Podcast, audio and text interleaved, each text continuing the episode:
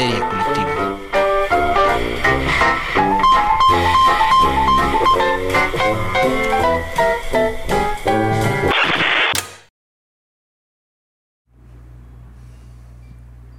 Esto es Histeria Colectiva, el programa donde Fernando Santamaría y el Dr. Braja se sientan alrededor del círculo de invocación para abrir la caja de Pandora y volarse la tapa de los sesos platicando sobre ficción, magia, ocultismo, casos supernaturales, literatura y todo lo que tenga que ver con la cultura del horror.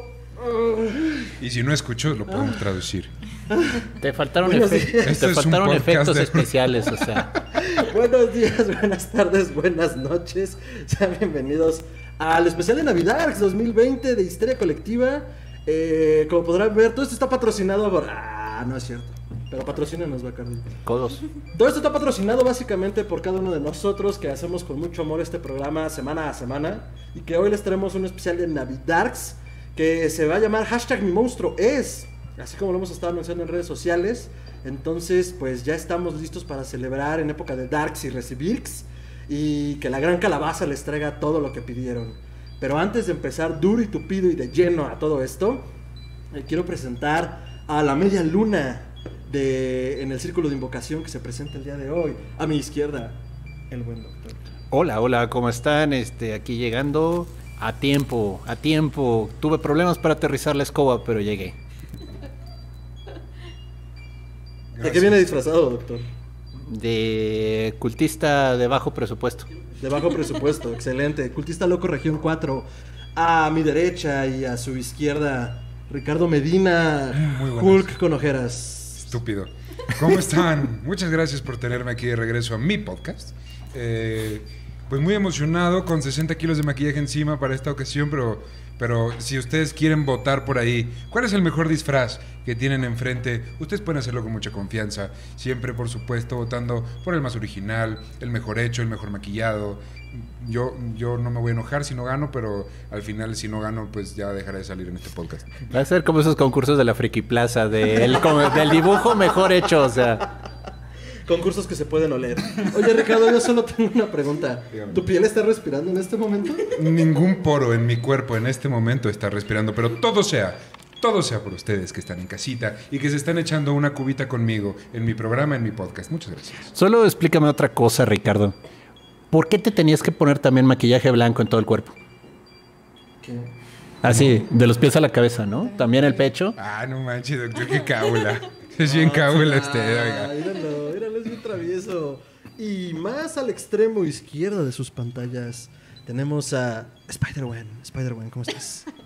Hola, hola, muchas gracias por invitarme otra vez. Ya saben, aquí la gamer, como siempre, disfrutando de la compañía de todos ustedes. No sé, yo estaba guardando tu identidad secreta y te acabas así de destapar horrible. No. ¿Sí respiras o Claro. ¿Sí ves? Mis poros bien cerrados como los tuyos. hashtag el poro bien cerrado? Compartan este especial de Navidad con hashtag el poro bien cerrado. Técnicas de exfoliación rápida para quitar el maquillaje. Ay, güey. Yo creo que es todo menos rápido. Porque, Bueno, por eso, técnicas rápidas. Ah, ah, ok, que le recomienden No, técnicas acá Ricardo va a tener la técnica coreana de 10 pasos de Sí, skincare. sí, no manches. Y ahora ustedes no lo pueden ver porque pues este es el escenario, este es el stage que queremos que vean. Pero atrás de todo esto hay una producción que creo que es importante hacer el reconocimiento antes de que comience el programa. Del lado izquierdo, de su, de su lado derecho de su pantalla está Gaby Espinosa en los controles, que acaba de invadir toda su pantalla. Por allá está Carlitos, Sammy y Sil, también apoyando en la producción y que han hecho también todo esto posible y esperamos que Muchas gracias. en un momento más se unan a nosotros.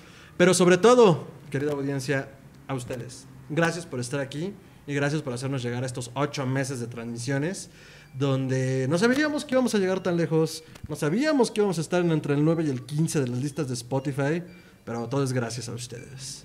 Entonces, después de esta tangente y esta intro de aburrimiento en la que perdimos a nuestros dos escuchas, procedamos a hashtag mi monstruo. es. Hashtag. Mi monstruo es. Y pudieron haber estado viendo en redes sociales que nuestro community manager, al que le pagamos millones, Oh, sí. ojalá, eh, ha estado compartiendo algunos monstruos por ahí. La- los que compartimos fueron monstruos que nosotros propusimos y de los que vamos a estar hablando, pero también ustedes, ustedes nos mandaron a sus monstruos, aquellos que les hicieron temblar de noche, los que hicieron que se hicieran pipí hasta más o menos los 15, 16, porque es lo normal, ¿no? Sí, mi hija, eso es lo normal. Sí. Ah, bueno, entonces, No, bueno, a mí sí, a mí sí me pasó. Entonces, no sé si, si quieran empezar con uno de nosotros o empezamos con uno de nuestro hermoso público. Yo, yo, yo, yo. Venga. ¿Quieres empezar? El doctor Sí. empieza con hashtag mi monstruo es y A dice... ver, mi monstruo es el hombre alto. A ver, cuéntenos, doctor. Nosotros estábamos muy extrañados. Sí, por es de fantasma. Es una película que yo vi cuando estaba en los cinemas gemelos. Y ya dije qué tan viejo soy, no se preocupen. Bueno, a mí también me tocaron. Lo último, pero me tocaron. Bueno, el hombre alto de la película de fantasma es un sujeto alto, vaya. Ah, bueno. es alto, vestido de sepulturero. Por si tenían la duda. Y tiene el negocio de robar cadáveres recién muertitos para convertirlos en enanos deformes y llevarlos a su dimensión infernal donde trabajan por toda la eternidad. Varias veces lo han tratado de matar, van en la Fantasma 4, la última vez que vi.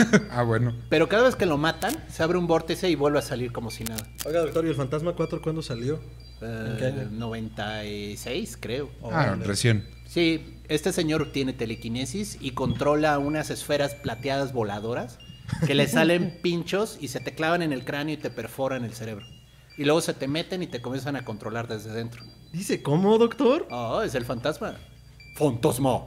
¿Has conocido algún fantasma con esos poderes? ¿No? Pero, y la película, de hecho, pues, pues digo, está muy sólido los fantasmas, pero a mí me dio mucho mello. Bueno, eso está, eso está interesante, porque es un poco como algo que haría Cliff Barker, ¿no? En sus libros. Sí. El actor que lo interpretaba ya falleció, lástima. Se llamaba Angus Scream. Era su nombre artístico. Yo lo vi, lo conocí, estreché su mano Ah, y le pedí que dijera la frase por la cual es conocidísimo, lo cual el pobre tipo parece que estuvo diciendo durante todo el evento de Meet and Greet, pero sorry, que es Boy. Literalmente así le hablaba al chico. Hashtag qué miedo. Qué sí. miedote. Qué miedo. Sí, era, era muy buena onda el señor. Hubo un cool. screening especial de la película con un meet and greet del actor y estuvo contando ahí todas sus historias de Qué cool, qué cool. fantaventuras en la película. Qué chido. Es que siempre es muy chingón conocer a tus héroes de pantalla. Bueno, a los que yo he conocido es muy chingón conocer a mis héroes. Por supuesto. O saber su historia. Sí. Sí, con saber toda su historia detrás. A mí, Eh, da- da- da- sí, es que, perdón, Sí. producción nos distrae. producción nos está Eh, pero entonces, bueno, a ver. Eso con el hombre alto. Pero ¿hasta qué edad le dio miedo, doctor?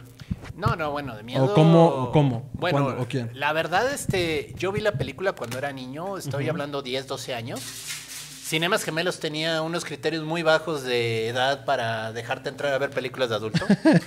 y así vi esa y otra de, creo que es de Argento, que se llama Las Siete Puertas del Infierno. No me acuerdo si es de Argento, pero ah, qué película más pasada de todo este. Sin embargo, esa no tenía realmente un monstruo.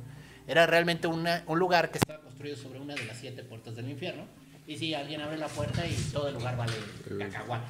Pero, este, no, a mí me asustó mucho las esferas voladoras porque eran así como Ajá. misiles teledirigidos mata gente. Ajá. Y era muy mala onda. A mí me asustó. Y luego digo, ya grande, conocí a Angus Scream y la verdad, pues es, es, es bonito conocer a tus héroes. Me gustaría mucho conocer a este, es Ed Englund, ¿no? El que es eh, Freddy Krueger. Eh, Robert Englund. Robert Englund. Nuestro quesito de puerco dicen, favorito. Dicen que, dicen que es carismático. que es muy buena persona. Sí, estaría divertido.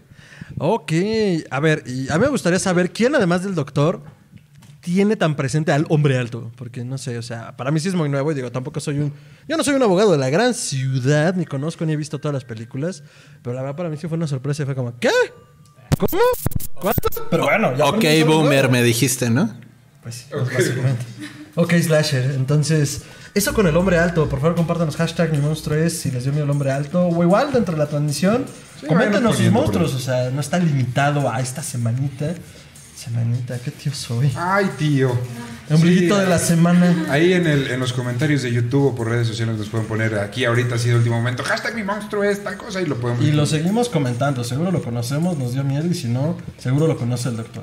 Entonces, bueno. eh, segundo monstruo, Ricardo. Segundo, eh, yo antes de decir el mío, sí quisiera decir uno que nos mandó el público que se me hizo muy interesante. Éntrale. Porque recién acabamos de hablar de él en, en algo que todavía no se estrena, pero se va a estrenar muy pronto. Saludos a Ismael Méndez. Saludos a Ismael Que justo anda en la transmisión antes de su streaming. También vayan a darle mucho amor a Leyenda Urbana MX. Sí. Empieza a las 8, si no me equivoco, su streaming. Tienen tiempo, tienen tiempo para todo, todo hoy. Eh, y lo que nos, nos pusieron es que les dio mucho miedo la madre de la película Mama, de Guillermo del Toro. Bueno, eh, producida por Guillermo del Toro, no dirigida, pero que les dio mucho miedo. Mucho miedo. No, y en general la película de mamá es rara, o sea, es, es extraña. En el sentido de que. O sea, es el elemento sobrenatural, pero creo que. ¿qui- ¿Quién la dirige, doctor mamá? Ahorita checamos con una píldora de Wikipedia. Pero bueno, e- es parte como de esta ola del cine español que se dio de terror a partir del orfanato, a partir de mamá. Sí. Y Que con mu- se mucho mete la parte emocional, ¿no? Sí. Y al, al final, ¿sabes qué? Sí peca un poco de efectos especiales con un presupuesto, con una producción un poco más baja, pero el, el concepto de la madre y de, de este fantasma que al final, como lo habíamos dicho, los monstruos del toro no terminan siendo tan malos, es una madre, güey. Sea, Perdón, acabo de pecar de ignorante. Es de Andy Muschietti. Nuestro queridísimo Andy Muschietti. Saludos, Andy. A nuestro amigo personal que pues es conocido por dirigir It en su... Ah, ese es el loco. Claro. Y que está viendo este en vivo en este momento, por ahí. Lo, Ya. mucho, mucho saludo, eh, hermano. Muchos saludos, hermano. Eh, pero bueno, ese fue uno de los que nos dijeron por ahí en redes sociales. Y uno personal, uno muy mío, el primer, uno de los primeros monstruos con los que perdón, a mí me, yo me obsesioné fue de hecho del que vengo disfrazado, del que tenemos un Funko, que es Beetlejuice. Beetlejuice, Beetlejuice. Beetlejuice, Beetlejuice. Tres Beetlejuice. veces, dicho tres veces. Que, que por ahí están las infografías en redes sociales, pero fue creado por Tim Burton y, y en colaboración, obviamente, con, con más personas y todo el concepto en general. Estuvo un gran equipo involucrado. Y se presenta en la película de 1988, Fernando. Datos duros. No habías nacido. Porque ya soy. no yo no había nacido, pero. la Ni muchos de lo que nos están viendo. Eh, a mí me sorprendió esa película, te soy sincero, porque acaba, bueno, entre comillas, la última vez que había visto a Michael Keaton había sido en Batman. Eh, ok. Y Sí, de repente lo mucho. veo con este papel de medio payaso, medio Sí. macabro, medio... No sabes qué esperar de él. Es una gran actuación la de Michael Keaton, la Es verdad. tremenda. O sea, si alguien quiere ver cómo actuó Michael Keaton, es eso y Birdman. Eh, Eh, Según yo. sí. No. Arróbenme lo que quieran. ¿Sabes qué? La que sacó de McDonald's es muy buena. Ah, es buena, es buena película, es buena Sí. Pero en fin, Ah, es- es- se supone. Digo, este, voy a decir spoilers porque si no la han visto, pues no chinguen. Pero. ¿Cuál, la de Beetlejuice? Beetlejuice salió en 88, güey. Eh, ay, no, es, es genial, Beetlejuice. es increíble. La película es muy divertida. Es eh, comedia. No es terror. No, no me atrevería a decir que es terror. Es más una comedia con. Tim Burton. Es Tim Burton. Tim Burton Y- siendo Tim Burton. Sí. Tim Burton cuando era Tim Burton. Y no hay Johnny Depp, por cierto, en esa Sin película. Johnny Ay, Depp. Dios Lo cual apreciamos sin- mucho. Y ¿eh? sin Helena. Bonham Bonham Carter. Carter. ¿Vieron que va a salir un refrito de Los Locos Adams? Pero, Bueno, o sea, bueno, no había si- yo visto que era puro rumor No, que no, yo fuera sé. Johnny Depp. Yo sé, pero sí lo dirige Tim Burton. Por Yo favor, sí Tim Burton, si nos estás viendo, en este momento no necesitamos más Johnny Depp en nuestras vidas. ¿Por qué Hashtag. no? ¿Por qué no? No, Eh, pues, yo, yo voto porque Yo- sea yo sí el voto tío porque Cosa. sí. Yo voto porque sea... os- Ah, que Johnny Depp sea el tío Cosa. Sí, sí. Póngale That's una spin-off. peluca de pies a Muy cabeza surreal. y O que sea, haga... esta sí está diferente. ¿Saben quién sería un buen... Y ya. Y tienes ahí al tío Cosa. ¿Saben quién sería un buen Homero Adams? Eh, Oscar Isaac. Mejor conocido como Pop Dameron.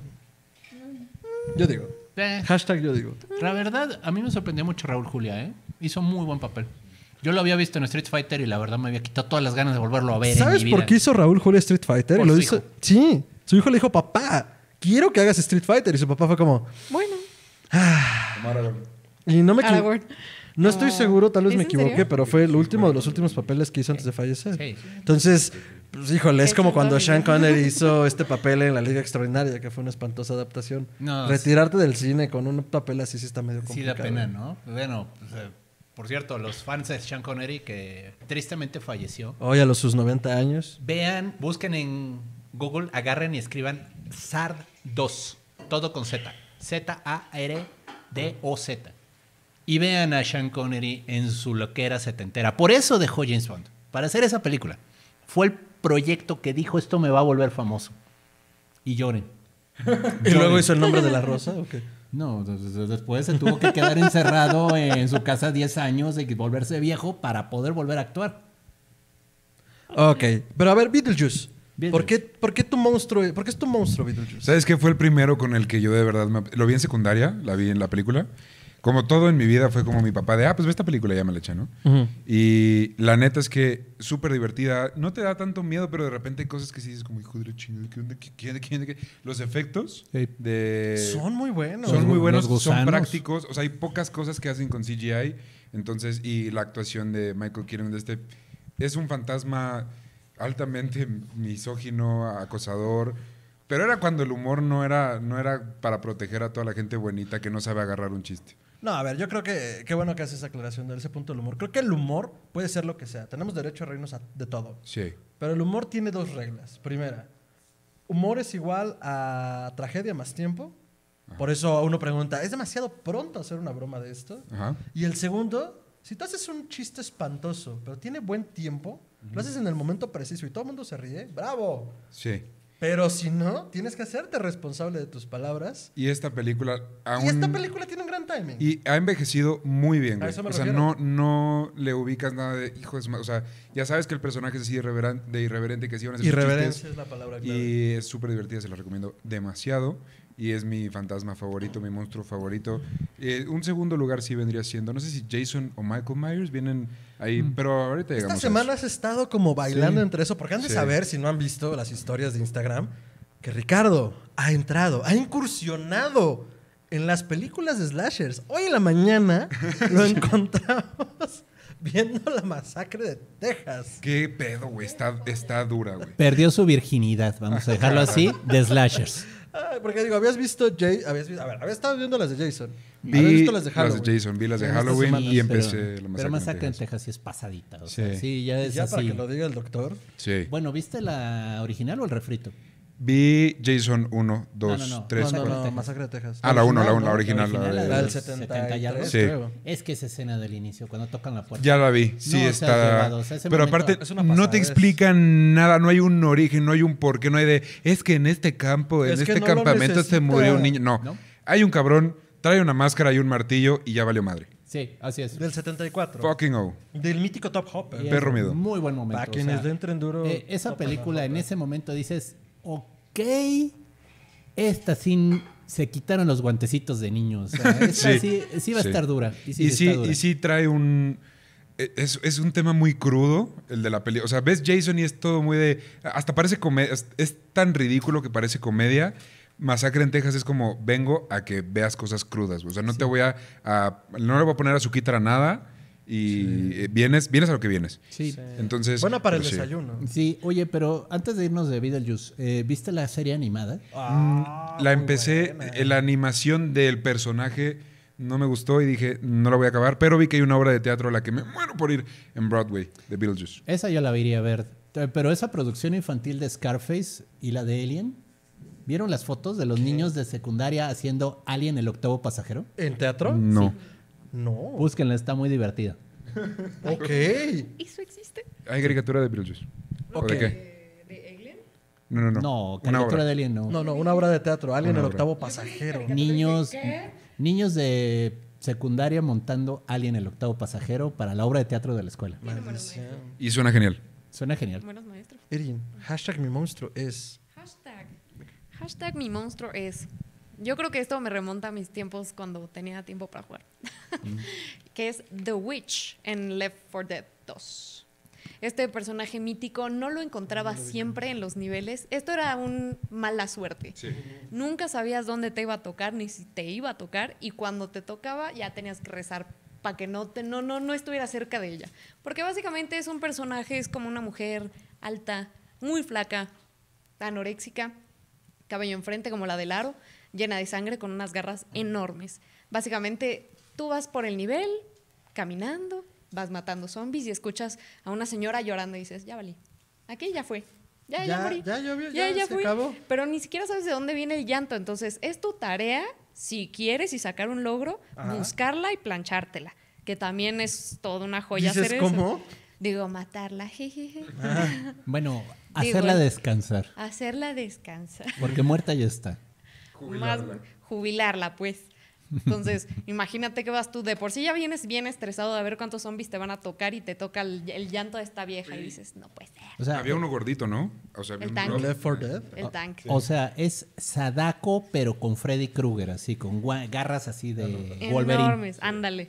Ah, Entonces, desagradable. llegas y la mona está casi sentadita, llorando, nomás te acercas tantito, la despiertas, ojos rojos, corre por tu vida. O sea, hay de dos, o la matas con escopeta, que creo que era bien difícil y entre todo el team la matan, que son cuatro, o de plano, pues dejas que te mate y corres por tu vida, si es que logras salvar a alguien y dejas a alguien ahí atrás, como cebo. Entonces yo creo que e- ese es mi monstruo, porque además la amas y la odias.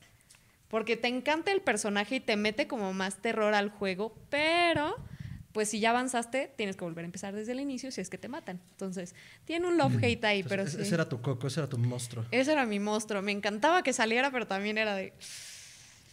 No, "Chin, ¿por qué? ¿Por qué? ¿Por, qué? ¿Por qué? Porque a mí, de, "Oh, no". ya, ya había ido yo muy bien, ya mi equipo estaba todo salvado y ahora esta mona, no puede ser. Sí, yo creo que ese, ese fue mi, mi monstruo. Mm. Oye, ¿no te pasaba que a la tercera, que te- o sea, ya te salieron dos, y a la tercera es como, ahora sí, hija de la chingada, ya estoy lista, estoy lista, y sacabas la molotov? Era bueno, ¿no? Ah, bueno, yo sí. Yo sí, porque así sí me daba un buen de miedo. sí. No quería volver a regresar al eso. inicio, gracias. Si ya había avanzado, no me voy a regresar. Eso habría estado bien. No, hablando de videojuegos, a mí el que sí me sacó un susto de aquellos es Pyramid. Doctor, no, no, no, no, no nos modera gobernación. Si le sacó un pedo, le sacó un pedo. Uh, bueno, me sacó un pedo negro de esos de cambio de calzón. Este. A ver, a ver, a ver. Ok, pero también. Bro. No, si hay niños escuchando, Ok. no sé por qué están escuchando esto. ¡No me controles, Fer! Entonces, este. Pyramid Head. Ay, güey, Silent Hill. Tiene dos, tres momentos de aparición en Silent Hill, así el intro es así, ¡ay, nos has llevado! ¿Qué es eso? Y en la película de Michael Gans, eh, Silent Hill, está muy bien lograda la aparición de Pyramid Head.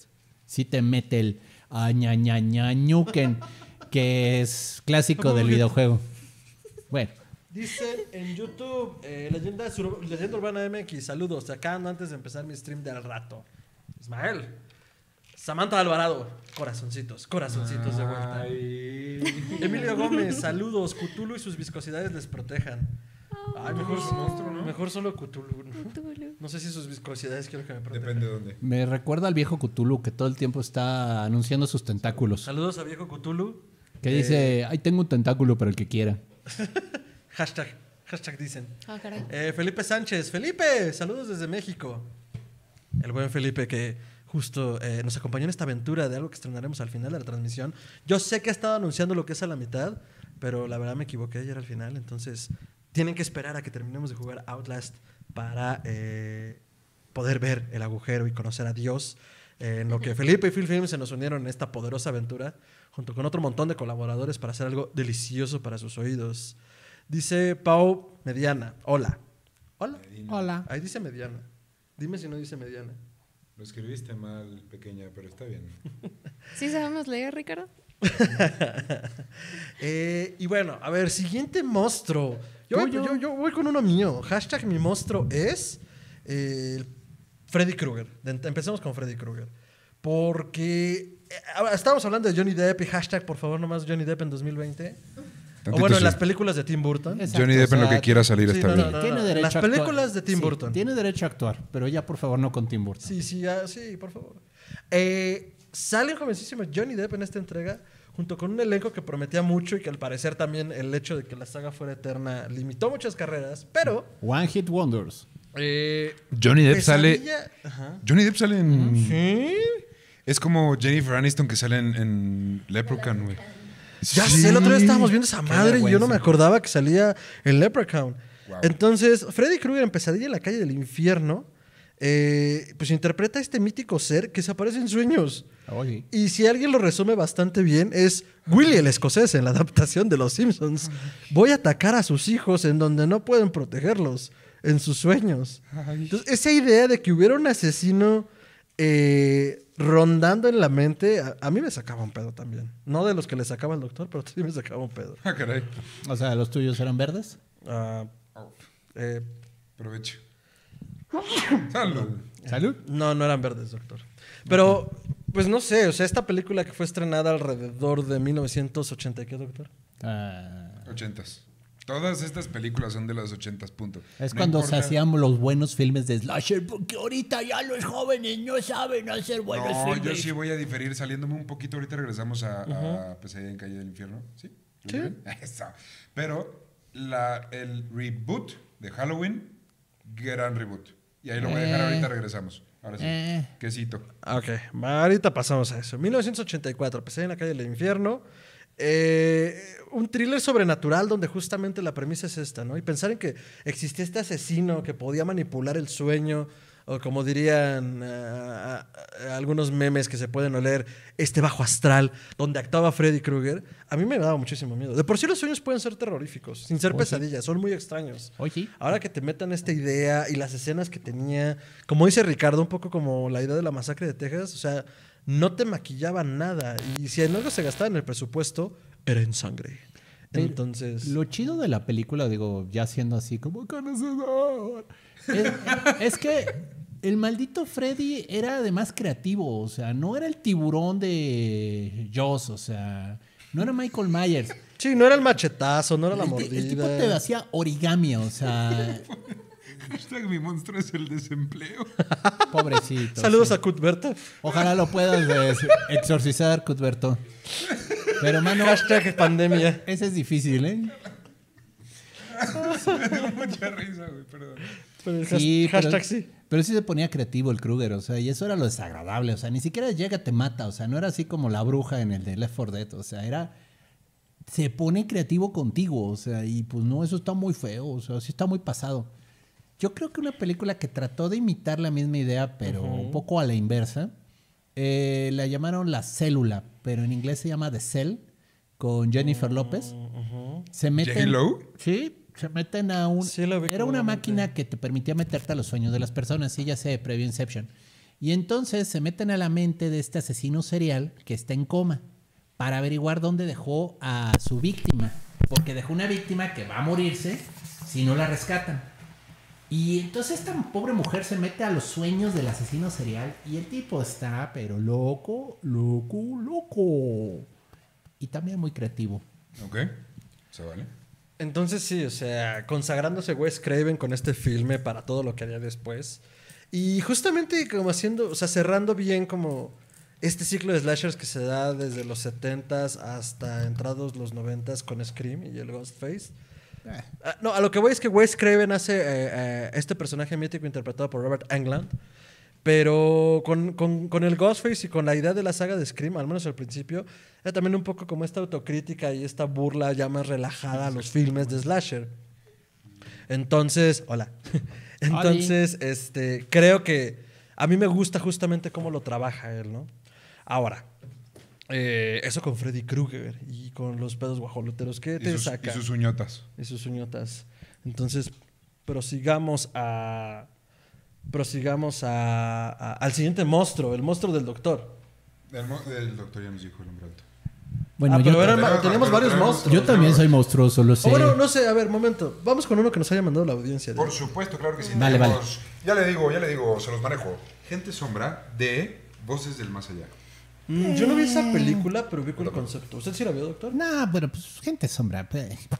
Oiga, Ay, me suena mucho No, esa película. cosa. A mí también. Ahí les va Pero- uno más comercial. Pero, pero sí, exacto. Pero queremos monstruos que tienen forma. O sea, monstruos que son icónicos. Ustedes vieron que traté de rescatarlo. Claro, se intentó. Pinhead. Uy, sí. Pero ese, ¿sabes que Yo lo he visto en camisetas, redes sociales, memes. Nunca ubico qué chingados con eso. ¿No viste la película de Hellraiser? Hellraiser. Doctor, doctor, doctor. Hoy en la mañana vimos por primera vez la masacre de Texas. No hemos visto. Oh, bueno. Ok, miren. Hay un autor de terror de nombre Clive Barker. Ok. Es así como si Stephen King lo hubieras dejado en un asilo mental durante siete años y tuviera que comer carne humana. What? Así escribe. Ok. O sea. Eh, Barker se especializa mucho en el horror corporal. Ok. Entonces son mutilaciones, Ah, transformaciones, te arrancan la cara. O sea, es bastante grotesco en su narrativa. Es muy bueno. Pero entra ya en lo que es el body horror. Es demasiado visceral en su narración. Y él tiene una serie de cuentos muy buenos que se llaman Los Libros de Sangre. Y uno de esos cuentos se llama The Hellbound Heart. Y es en la base de esa que hicieron la primera película de Hellraiser. Ok. Que literalmente, mira, eh, así rápido. Tú encuentras una cajita que es un rompecabezas, así como un cubito Rubik, pero más tridimensional y se abre y cambia de forma. Como la del código da Vinci. Ándale. Ok. Pero el momento en el que tocas eso, quedas obsesionado permanentemente con resolver el acertijo. Ok, O sea, es como sobrenatural. Trae una maldición. Trae una maldición. Y en el momento en el que abres la caja, se abre un portal al infierno, llegan los cenobitas, entre ellos eh, Pinhead, y te llevan al infierno. O sea, Pinhead es uno de tantos cenobitas. Es el como, jefe. Como Spawn. Ah, es el jefe. Es el jefe de los jefes, sí. Literalmente te spawnifican. y, y- y te vuelven uno de ellos. O sea, Ah, te, chale. ¿Y te mutilan? ¿Darán prestaciones? Sí, bastante feo. Te llevan a esa dimensión donde tu dolor. Disculpa, ¿quieres ser tu propio jefe pero en el infierno? Con solo dos aplicaciones. ¿Son las dos sencillas aplicaciones? Con solo dos sencillas cajitas. Entonces, Solo dos sencillos. Entonces, si lo tuyo, por ejemplo, es la gula, te transforman en una criatura de pura hambre. O sea, que No, solo come, que solo devora. Ay, chale. Si lo tuyo es el dolor físico, te llenan de pinchos y te hacen todo. Pues depende ¿Pinches? cómo. Pinches. ¿Pinches qué? Pinches, pinchos. Pero sí. Ay, no, no, no. Entonces, Güey, pero yo lo provoqué. pero el punto está de que sí es bastante pasada de tueste porque siempre las torturas son muy gráficas. Ok. Y vaya, era solo una historia, pero fue tal el éxito del Pinhead que continuaron las eh, secuelas y creo que también hay hasta el 4. Es Yo que- nomás tenía entendido que era hasta el 2 y ahí me quedé. Es que ¿sabes? de eso pecan todos los slashers. Es demasiado. Sí. Es too much. No, es que hubo un, hubo un problema. En la industria del slasher llegó un momento en el que se saturó y ya no sabían cuándo parar. Y continuaron haciendo y la gente Sí. seguía yendo. Ese fue el problema. Y obviamente pues mataron el género y tronó y ya nadie quiere hacer ahora películas de slasher porque no dejan. Pues es que les... Por favor, o sea, denle chance a una Que película respire. inteligente y va Y a que ser respiren. buena. Lo han hecho bien con Hal. Dijeron, toda la basura que hubo en el Inter entre la 1 y lo que vamos, lo borramos y hacemos una secuela directa de la primera. Exacto. A mí se me hizo bastante buena idea. Pues no sé, o sea, a ver, creo que fue una buena idea para rescatar la saga. Digo, ahorita que lleguemos a Myers lo discutimos más. Pero tengo mis que veres con esa película. Pero entonces, Pinhead. Pinche Pinhead. Lo de las rayas decías el otro día, un día que platicábamos que no está contemplado, ¿no? Las rayas que unen los pinchos de la cabeza que le dan con este Ah, aspecto tétrico. Sí, fue, fue un fenómeno de ¿La efectos cámara? especiales. Órale. Lo que No, pasa no, es que. escucha, está bien padre. Es que cuando estaba el artista que estaba haciendo la máscara de látex, para que los pinchos quedaran alineados, les metió líneas. Entonces hizo esa cuadrícula tan característica del monstruo. Ah, pero o sea, esa no estaba como No, no intensa. la estaba. cuadrícula. No estaba. Ándale. Entonces llegó el director y llegaron los actores para las pruebas. A ver, pues mira, le puse rayas como para que se vea y no tenga problemas luego de cambiar cosas. Le dijeron, se ve maravilloso. Déjalo. Solo métele así como si fueran cortes en la carne para que se vea como, pues como queso cotija. Ah, bueno. No va a poder ver el queso cotija igual, güey. Sí, sí. Miren, Pinhead. ¿Tiene queso Pinhead? Sí, pues prácticamente. Pues es que sí, le estás metiendo los pinchos al Solo queso. tengo el de Freddy Krueger, joven. A ver, es otro monstruo, doctor, ya que está encarrerado. Ay, ay, ay, ay, ay. Sí, Pues- porque tenemos pues mire, varios cada quien. ¿no? Sí, sí, claro. Uy, pues no me acuerdo de los otros que dije, pero definitivamente. Ah, es, es Sudoku. Sadako. Es- Sadako. Ah, bueno. tu pinche El, Sudoku. el aro, el aro, fíjense que a mí sí me dio mucho miedo. O sea, Y bueno, esto fue el programa. Muchas gracias por acompañarnos. Qué pinche miedo, No, es que sí, sí tiene sus momentos. La producción eh, gringa, Ah, ajá. aunque la critiquen, es muy buena. Yo luego vi la japonesa y perdón, voy a sonar bien racista, pero los japoneses asustados No te dan miedo. no me asustan tanto, me dan risa. O sea, es, es triste, pero la cara de susto del japonés, el- así, no, no me llega.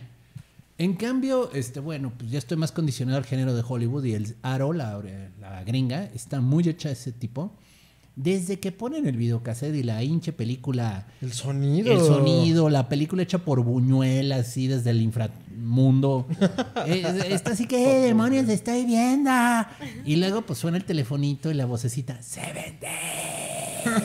¿Se vende? ¿Qué se vende? Seven Days, te Seven quedan Days. siete. Se venden Te- colchones. Te quedan siete días de vida. Lavadora. Ah, no se compran. Ese es un sexo. Sí, y, Bueno, confo- es que acá vendiendo. y conforme pasa el tiempo, cada vez vas viendo más cerca el hinche fantasma.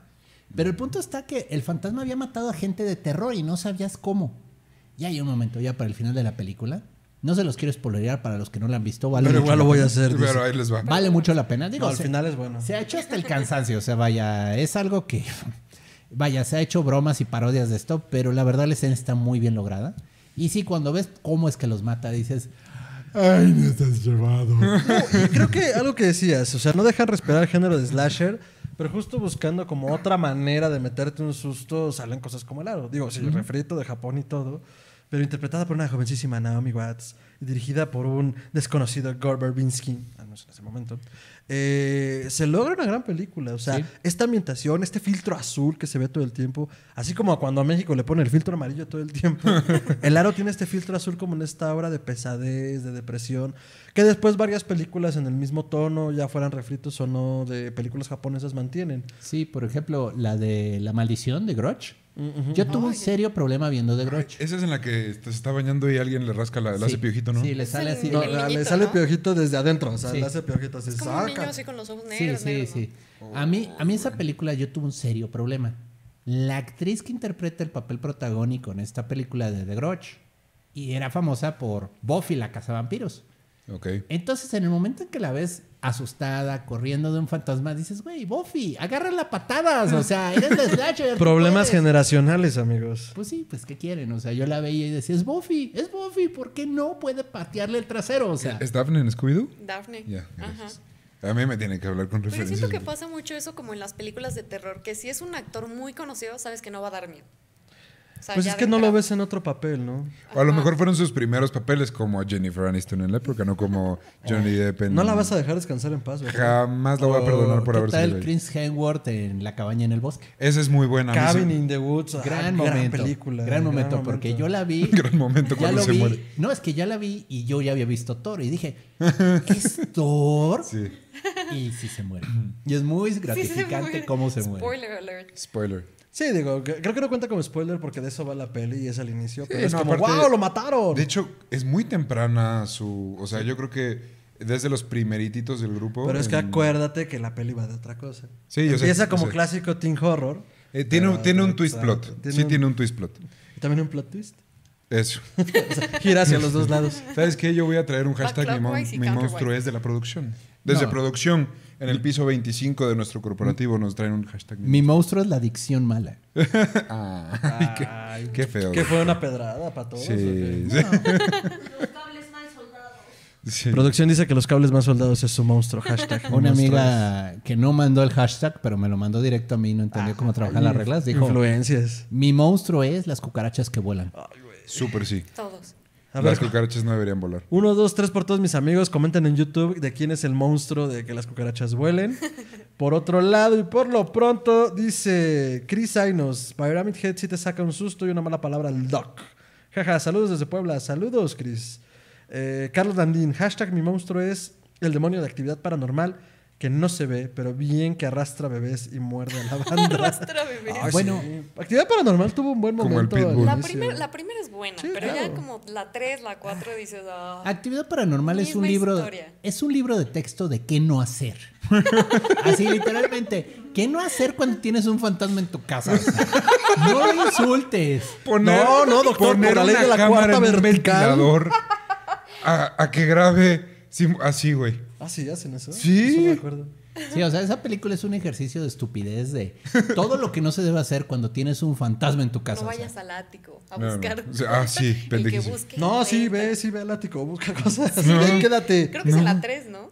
Eh, que no va sé. al ático. Ah, sí, es que además, ¿cómo las quisieron conectar? Estuvo medio piñata, pero bueno. Estuvo Es medio otra piña. La, verdad, el primer- la primera parte en cuanto a formato creo que estuvo bastante bien, pero no, después no, ya no. Fíjate que otro monstruo que, digo, no me da miedo, pero me da asco, es el de Rec. El monote ¿Es así zombie? como alto. Ah, que parecía la, zombie no, con una la, niña de Medeiros, así se llama. La niña Medeiros. La niña Era Medeiros. Largote así. Ese sí te sacaba una cosa de asco. El diseño de Es personaje era bueno. ¿eh? O sea, no da tanto miedo, pero dices. Pues es que es una delgada creepy. línea. Es Ajá. creepy, te da náusea. O sea, no, no le dirías, hola, buenas noches, ¿se siente bien?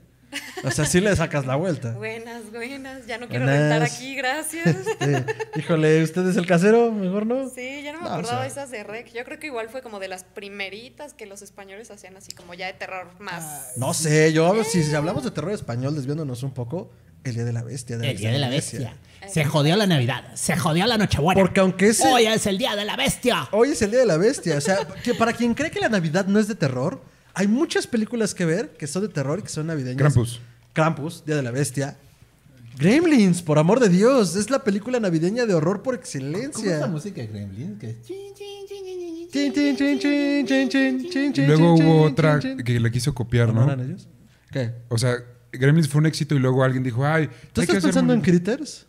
Chance sí. Pero no, son diferentes. Y de hecho son de épocas diferentes. Critters tiene como un poquito antes. Ok.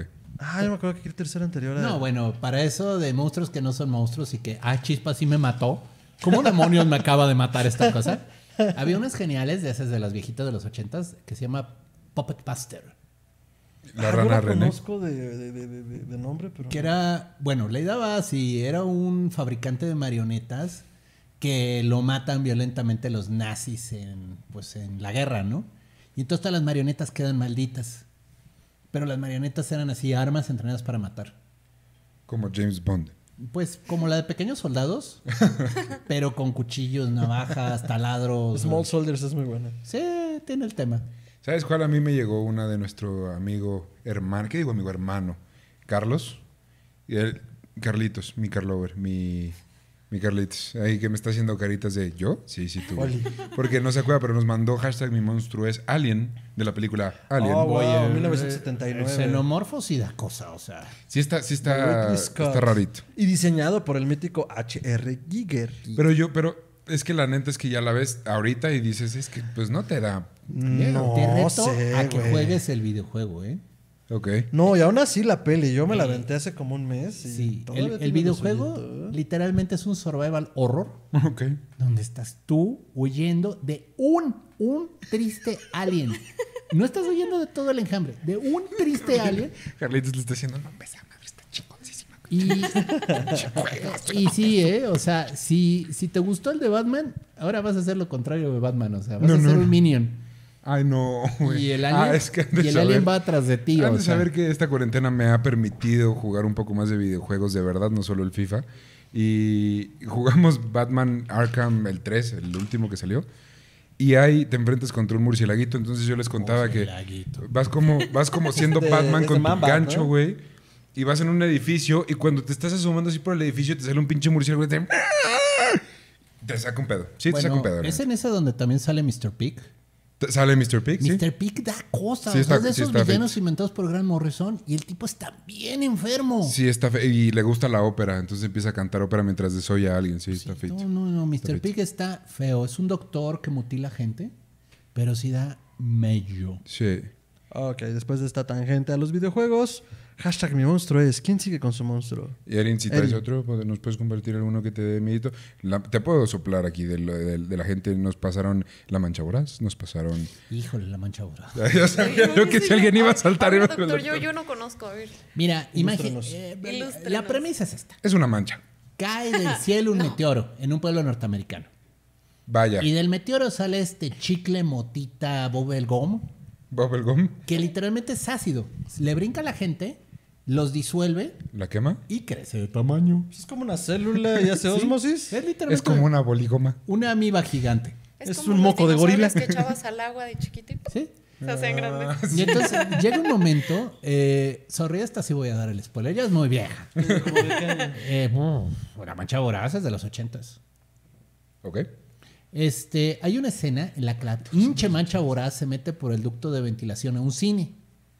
Y toda la gente está viendo la película y la cosa está en el techo, así, bienvenido al mundo del SIDA. comiéndose a cada uno. O sea, nomás ¡luc! agarra y se los jala, agarra y se los jala, agarra y se los jala. A los humanos. ¿Sí? Perfecto. Y de repente por fin prenden las luces y todo el techo está lleno de gente disolviéndose. así, ¡ah! Ah, esa escena es famosa, creo que sí la he visto. No he visto la peli, pero... Es de lo más desagradable del mundo. Hay otro momento en el que una persona está, se mete a la cabina de teléfonos así antigüita y está metiendo las moneditas para pedir ayuda y la cosa esta se le mete completamente y toda la cabina de teléfono se vuelve ese chicle y ya sale y ya, y ya no hay nada. Efectos especiales por el doctor. Es, mira, lo feo de la mancha voraz es que no tiene forma, o sea, realmente se están enfrentando a un moco. Con el carisma de un moco. Pero, y, pero es horrible, o sea, porque las balas no le hacen nada, el fuego no le hace nada. Eh, la gente se desespera porque no sabe qué aventarle, así literalmente. Y sigue creciendo. Llega un momento en que es tan grande como una cuadra. Y ahí es ya cuando dicen, esto se va a descontrolar si sigue creciendo. Yo tengo muchas ganas de escuchar el final, pero no le voy a hacer eso a la audiencia. No, no, pero sí, o Ahí sea, es ochentera tampoco así. bueno, No, pero descubren, chance que lo descubren busque. que es susceptible al frío.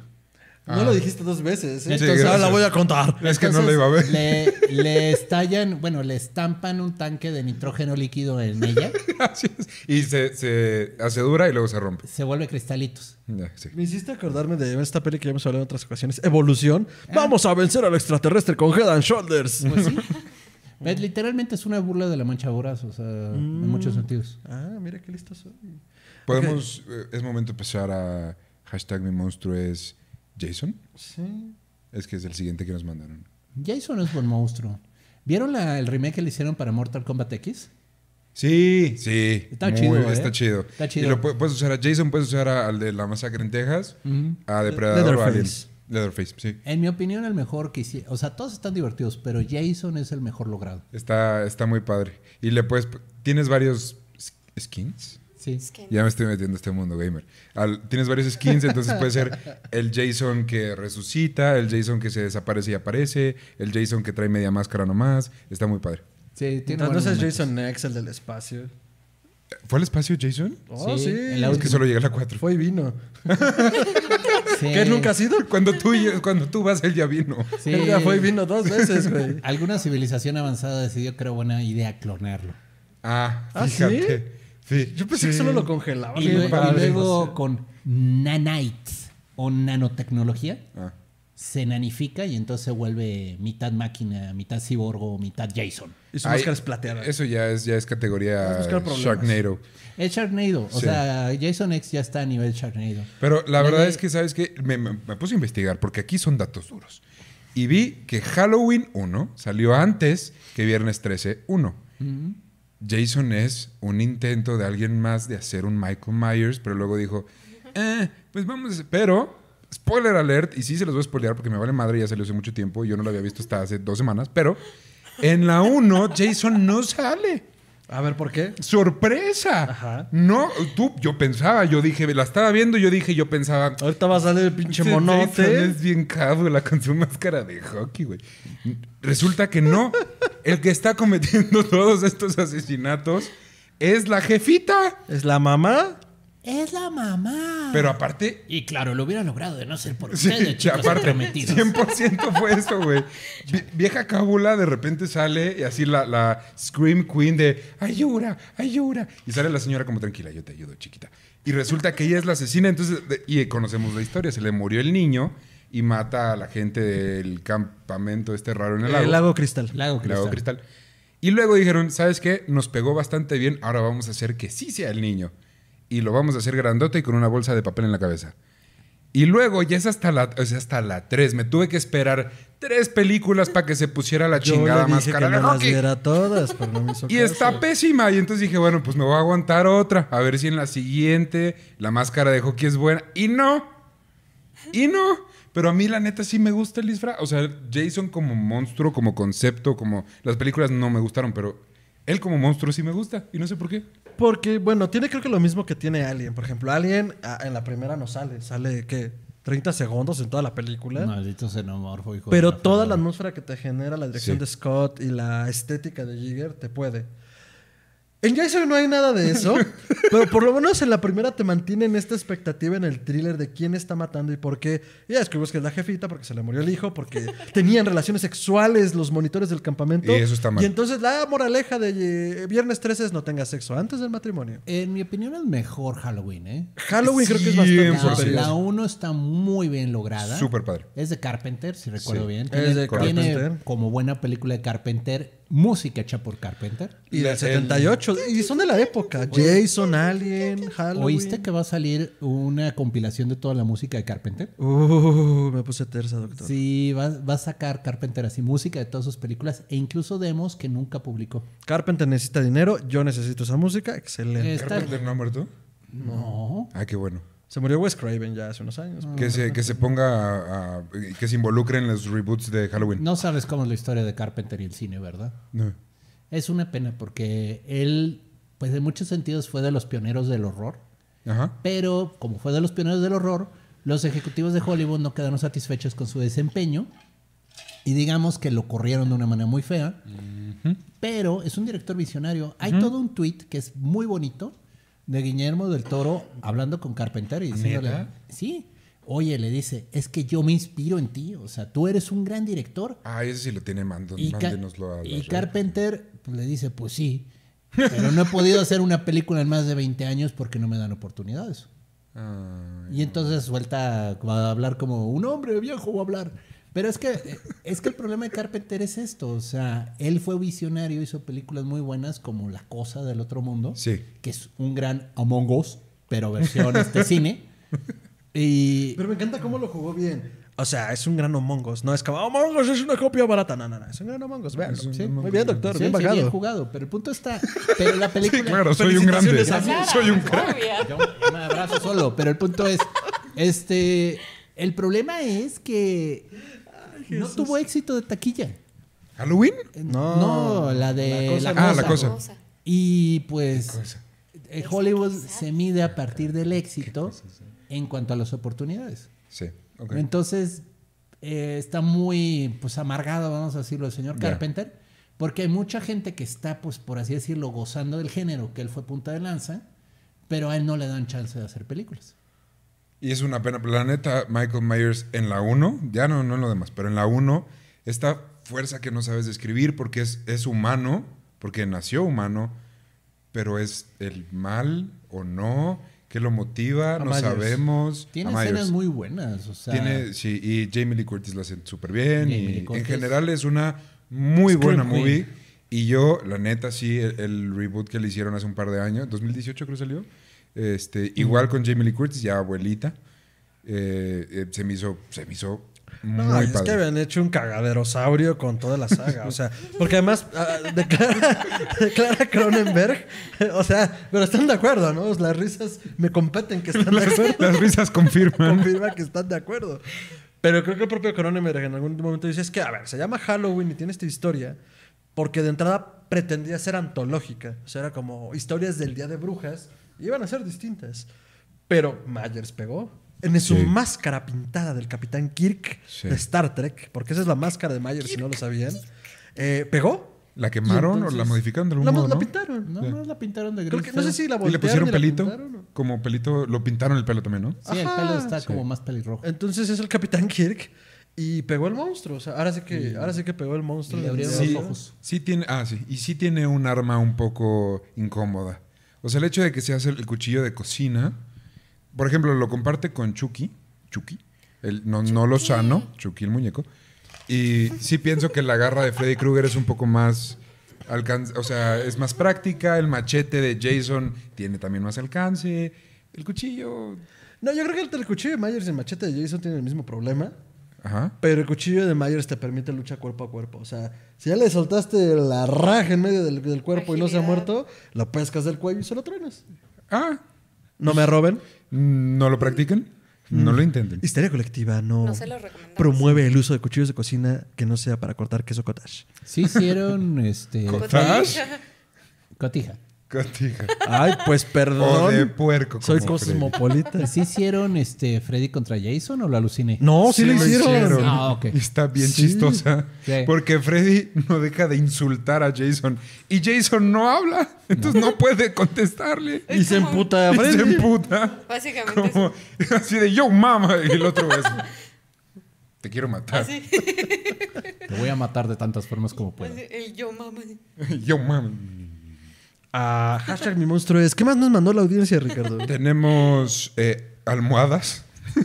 Alguien nos puso. Mi monstruo son las almohadas. Alguien eh, leyó el almadón de plumas de Horacio Quiroga. Ay, está feito. Ay, sí, ya. No lo han leído, no léanlo. Sí, exacto. Producción aquí dice que, que, que, que se, que se nos hace así. Ah, caray. El padrino. Es que básicamente el almadón de Horacio Quiroga habla de esta criatura que vive en el almadón o que no vive o vive en la cabeza del protagonista.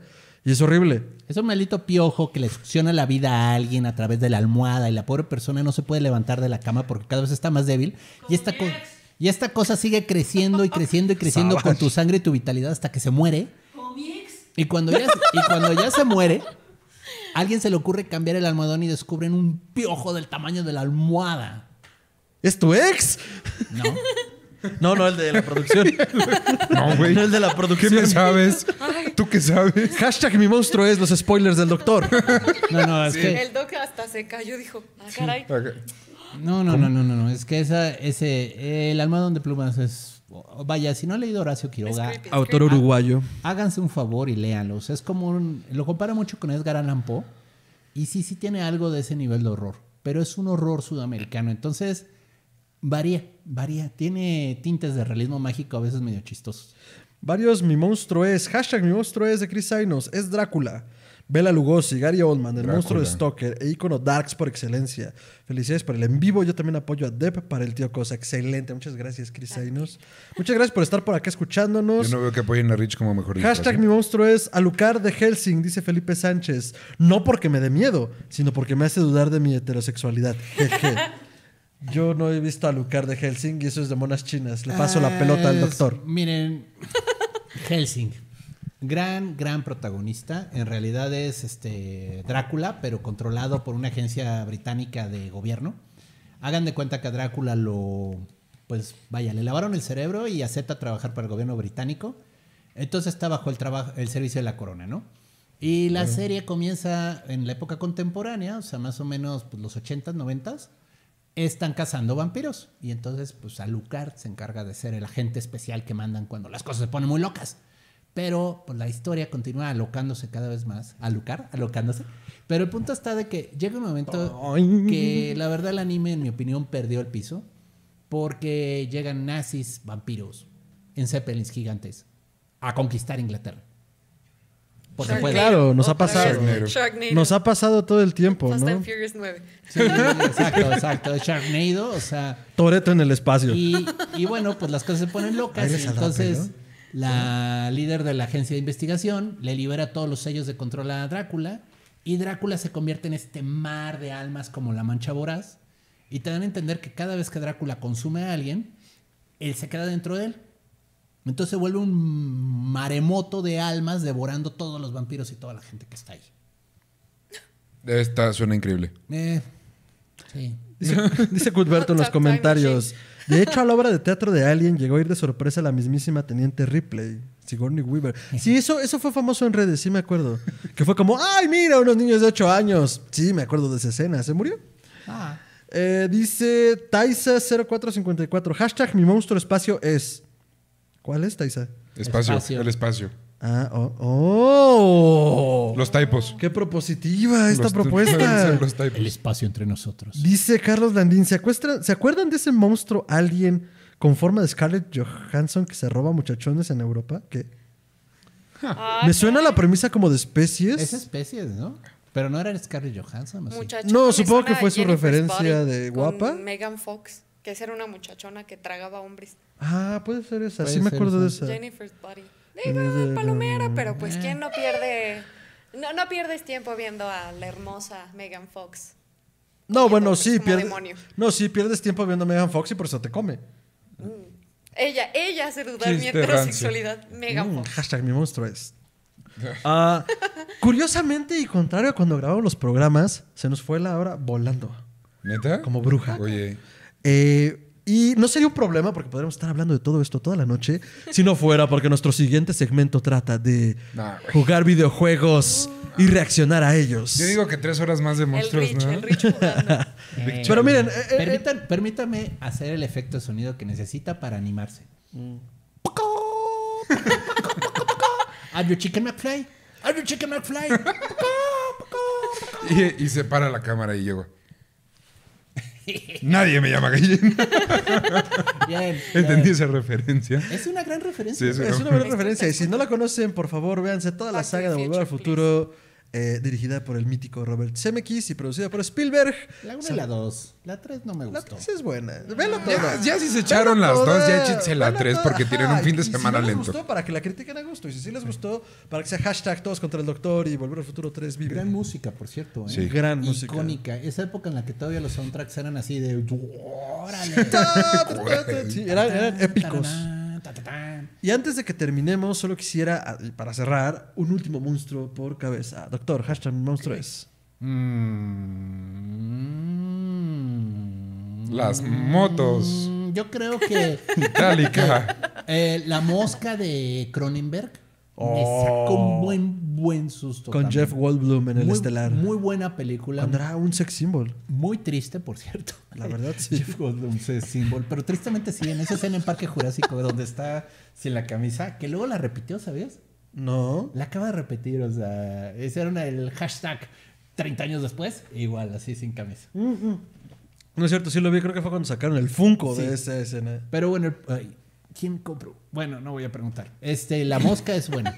La mosca está muy bien lograda. Digo, está basada en una historia más vieja de los 50, pero vaya, la de Cronenberg no tiene abuela. Yo, hashtag mi monstruo es Chucky, 9 de noviembre del 88. ¡Testarrayo! No, perdón, mal chiste. Pero Chucky, el muñeco diabólico, para mí es como el epítome de los slashers porque fue la primera película que vi en la vida. La primera película de horror que vi en la vida. Y la verdad es que es muy entretenido. O sea, la a ver, yo soy hashtag, hashtag Team Chucky porque Chucky hizo más en una noche sin pilas que Anabel en cinco películas. Totalmente Arróbenme lo que quieran, Anabel, no traes nada. Entonces, Chucky es mi monstruo. Chucky es mi campeón. Ricardo. El SAT. 100% el pinche SAT. No es cierto. La muerte y los impuestos. ¡Hola, al SAT! Te das, te das cuenta que ya te vuelves ruco cuando el SAT es lo que te da miedo en la vida. Y las canas. Pero esa es otra historia para otro episodio de Historia Colectiva. Para otro podcast. Mi último monstruo yo creo que son los Sitchers de Silent Hill. Estos monos que son como con agujas que Ah, se te oh, ponían oh. en el elevador en Silent Hill Horrible. Homecoming. También estrés constante yo creo con ellos. Entonces, hashtag mi monstruo es. Muchísimas gracias por su participación en este primer segmento y por haberlo manejado en redes. Buscaremos hacerle otro espacio a este, a este tipo de programa para darle salida a todos los monstruos que nos compartieron y pues seguir hablando de ellos, porque al final son los monstruos que nos dieron terror e infancia y horror. Entonces, no se vayan, vamos a preparar lo que sigue. Denos unos minutos y. Prepárense una cubita, aprovechen. Aprovechen. Aprovechen. Vayan al baño, coman Vayan palomitas. al baño, comprar palomitas. Tenemos que amarrar a Ricardo.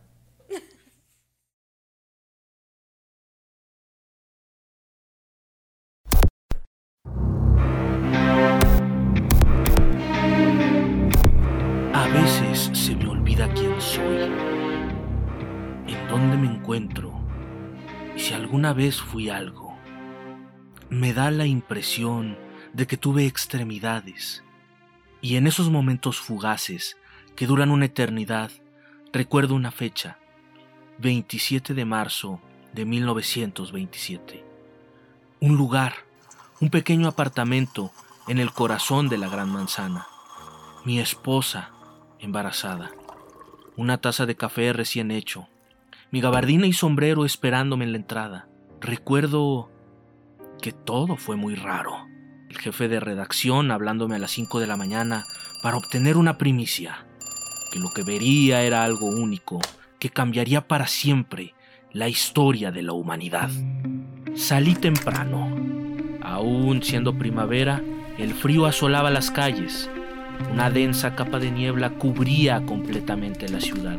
Parecía escucharse el crujir de las colosales estructuras de acero que erigimos para sentirnos más seguros, más en control. Mi padre era uno de ellos. Era terco y cuadrado como el solo. Salía temprano a trabajar y regresaba después de las seis. Era duro e inflexible.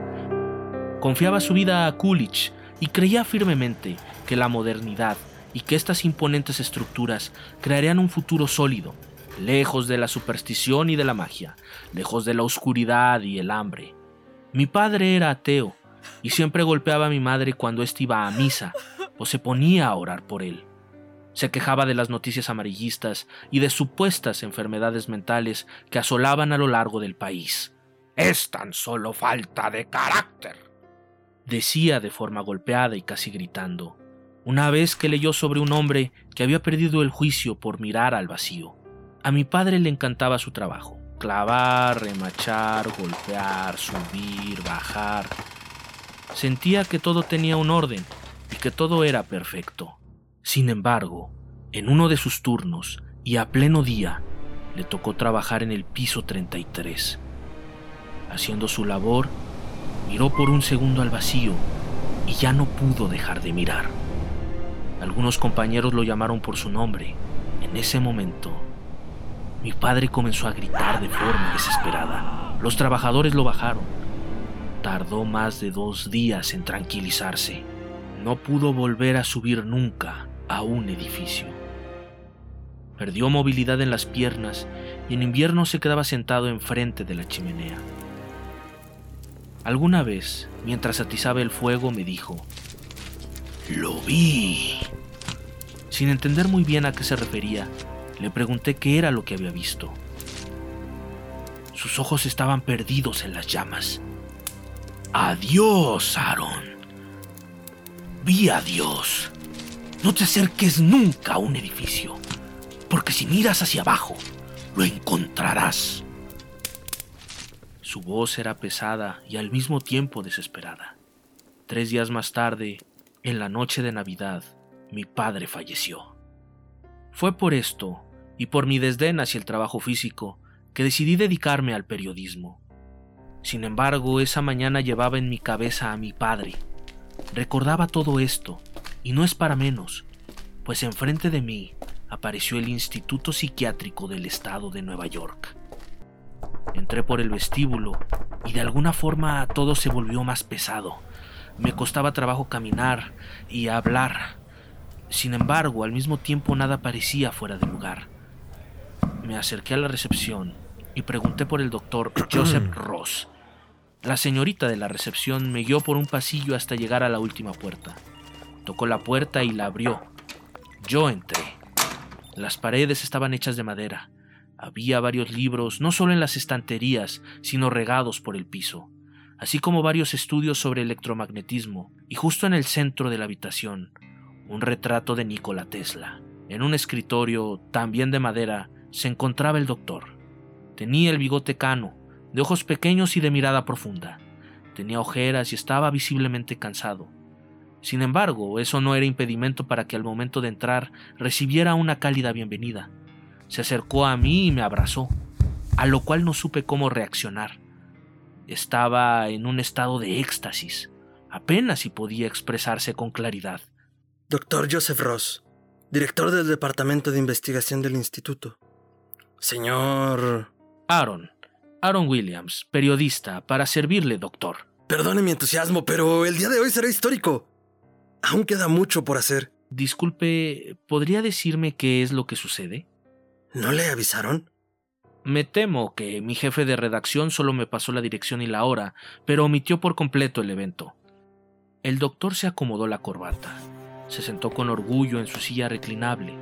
En sus ojos se notaban todas las penurias y sacrificios para llegar a este momento, esperando algún día poder contar su historia. Garraspeó un poco la garganta y dijo, Todo comenzó hace aproximadamente 10 años. Fui a una feria en donde el señor Tesla presentó un experimento de iluminación inalámbrica. Quedé fascinado por los campos electromagnéticos porque están ahí pero no los vemos. Una duda surgió en mi cabeza. ¿Qué sucedería si esta no fuera la única fuerza o las únicas ondas que existieran en el universo? ¿Sería posible que nosotros, sin darnos cuenta, generáramos cierto tipo de onda?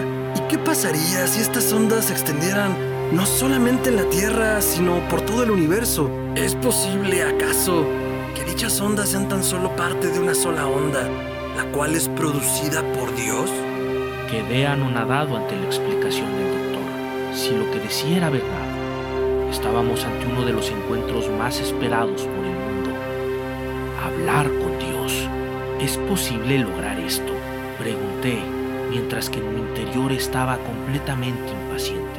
Al principio todo eran conjeturas, además de que me había desviado demasiado de mi campo de estudio. Pero fue justo eso lo que me dio la respuesta. Si yo le preguntara, señor Williams, ¿qué es un loco? ¿Usted qué respondería? No lo sé. Alguien que no está conectado a la realidad. Alguien que no entiende el mundo que le rodea. Exacto. Ese es justamente el punto. Señor Williams, el problema con los locos es que ellos no captan las ondas como nosotros. Imagine que el mundo que nos rodea, la silla, el cuadro, los libros, captáramos todo al mismo tiempo. ¿Podríamos acaso distinguir qué es arriba y qué es abajo? ¿Podríamos separar el mar de la tierra y esta a su vez del cielo? No, señor Williams.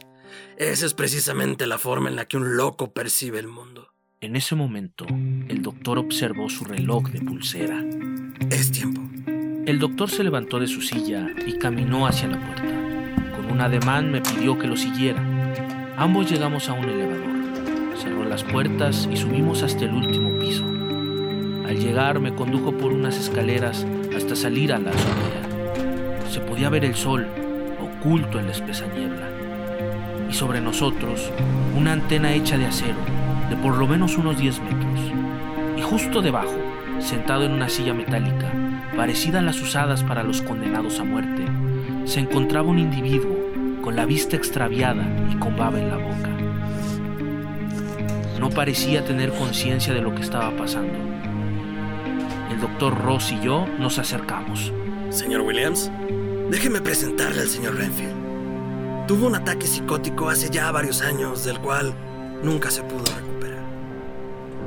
Necesita ayuda para sus actividades cotidianas y no puede moverse por sí mismo. En cuanto a su estado de salud, se encuentra normal. Sus signos vitales son buenos, tiene una buena alimentación y probablemente viva 100 años, pero no puede hablar ni comunicarse de ninguna forma posible. ¿Qué vio el señor Renfield? ¿No será acaso que fue tocado por Dios? ¿Alguien sabe qué estaba haciendo cuando inició su brote psicótico? El señor Renfield era publicista. Trabajaba en el edificio Chrysler en el piso 33. Se le ocurrió mirar hacia abajo cuando entró su asistente y le habló. Este comenzó a gritar. Tardaron dos días en calmarlo. No pude evitar tragar saliva. La piel se me erizó y las manos comenzaban a temblarme.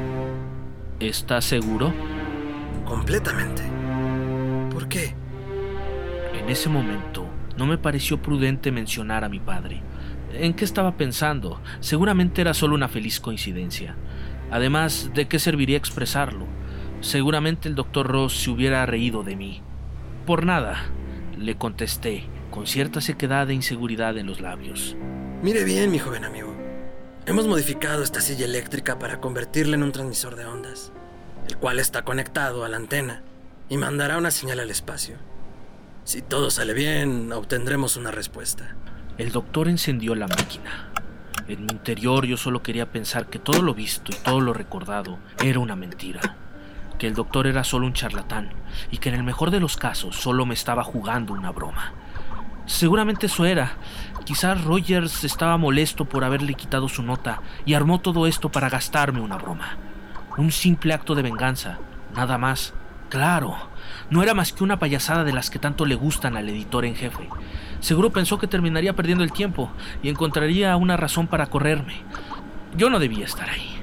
Yo no podía estar ahí. Seguro era alguien más en la azotea del instituto, sintiendo cómo el aire frío se levantaba hacia la atmósfera. Esto no podía estar pasando. Pero en ese momento lo escuché. Primero a lo lejos y poco a poco más cerca. Era Renfield. Tenía los ojos completamente abiertos y gritaba con desesperación. Ya viene, ya viene, ya viene, ya viene, ya viene, ya viene, ya viene. ¡Ya viene! ¡Ya viene! ¡Ya viene! ¡Ya viene! ¡Ya viene! ¡Ya viene! ¡Ya viene! Tenía la boca llena de baba, como si fuera un perro rabioso. De repente, y sin previo aviso, un rayo cayó directamente en la torre, haciendo añicos los aparatos de medición conectados a Renfield. El impacto fue tan grande que me sacó volando unos dos metros. De milagro no hubo heridos. Un grupo de enfermeros junto con Ross corrieron a examinar a Renfield, descubriendo que se encontraba en excelentes condiciones. ¿Puedes hablar? Sí, ¿Recuerdas tu nombre? John. John Renfield. Ross saltó de alegría en ese momento. Estaba más que feliz. Vinimos buscando un dios y hemos curado un enfermo. exclamó Ross a los cuatro vientos. Me acerqué a Renfield y lo observé. Ciertamente tenía la cara de un hombre consciente, de alguien que había recuperado su humanidad. pero también de alguien con miedo. ¿Qué sucede? Le pregunté con temor, a sabiendas de que algo muy malo estaba por pasar. Ya viene. Contestó Renfield con resignación e impotencia. ¿Quién viene? Dios. En ese momento, el cielo comenzó a ennegrecerse. El viento comenzó a reciar con mucha fuerza. La antena del instituto comenzó a tronar y segundos más tarde se desplomó, llevándose a Renfield con ella. Los enfermeros intentaron refugiarse en el edificio mientras corrían y gritaban por el pánico. Ross estaba en trance, inmóvil. Me acerqué a él e intenté moverlo, pero este simplemente no respondía. Del cielo, una masa de materia inexplicable comenzó a manifestarse encima del edificio. Parecía la cuenca de un ojo gigante. Al mirarlo no pude quitar la vista.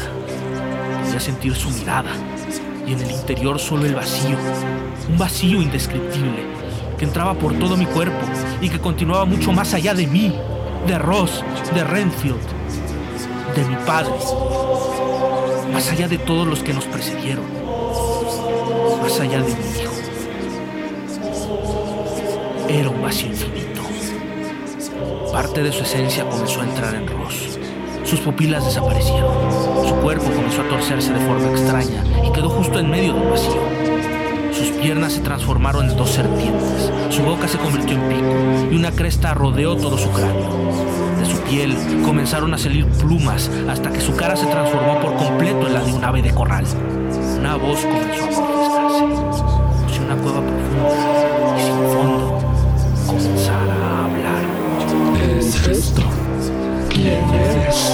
Aterrado por la figura de Ross, dije en voz muy baja. Aaron. Aaron Williams. ¿Y por qué estoy aquí, Aaron? El doctor. El doctor Ross buscaba a Dios, Dios. ¿Qué es eso? el creador de todo cuanto existe, visible e invisible. En ese momento, la entidad comenzó a reír y al mismo tiempo a lamentarse. Niño. Nada como eso existe. Todo cuanto ves, todo cuanto escuchas, yo, somos solo una ilusión, una mentira. Solo el abismo es real, pues lo que existe es una reflexión del abismo, una idea, una posibilidad. Regocíjate, pequeña inútil criatura, pues estás a punto de experimentar la luz de la verdad. El cuerpo del doctor Ross comenzó a doblarse de una forma extraña e inhumana. Aún recuerdo el sonido de sus huesos al doblarse. De un momento a otro, su cuerpo quedó reducido en un solo punto, apenas visible, y dicho punto ascendió y se perdió en el abismo. Poco a poco esta cuenca empezó a tragarse el edificio del instituto, así como todo a su alrededor. Todo comenzó a desintegrarse, las paredes caían como mantequilla, las vigas se soltaban solas, los médicos, pacientes y enfermeros eran devorados por ese ojo que rebasaba por completo mi entendimiento, ya sea por nervios, por ironía, o porque por primera vez entendí lo que mi padre decía. Comencé a reírme fuertemente, mientras cada átomo, cada célula y cada órgano de mi cuerpo eran devorados. En retrospectiva, me alivió saber que existe algo más allá de lo tangible, aunque solo sea el inconmensurable vacío del universo. Empiezo a olvidar quién era. Empiezo a olvidar a Ross, a Renfield, a mi mujer, a mi papá. Ya no siento mis dedos, ni mis piernas, ni mis... ¿Quién soy? ¿Qué soy? ¿Qué hacía? Claro, reía. ¿Qué es reía?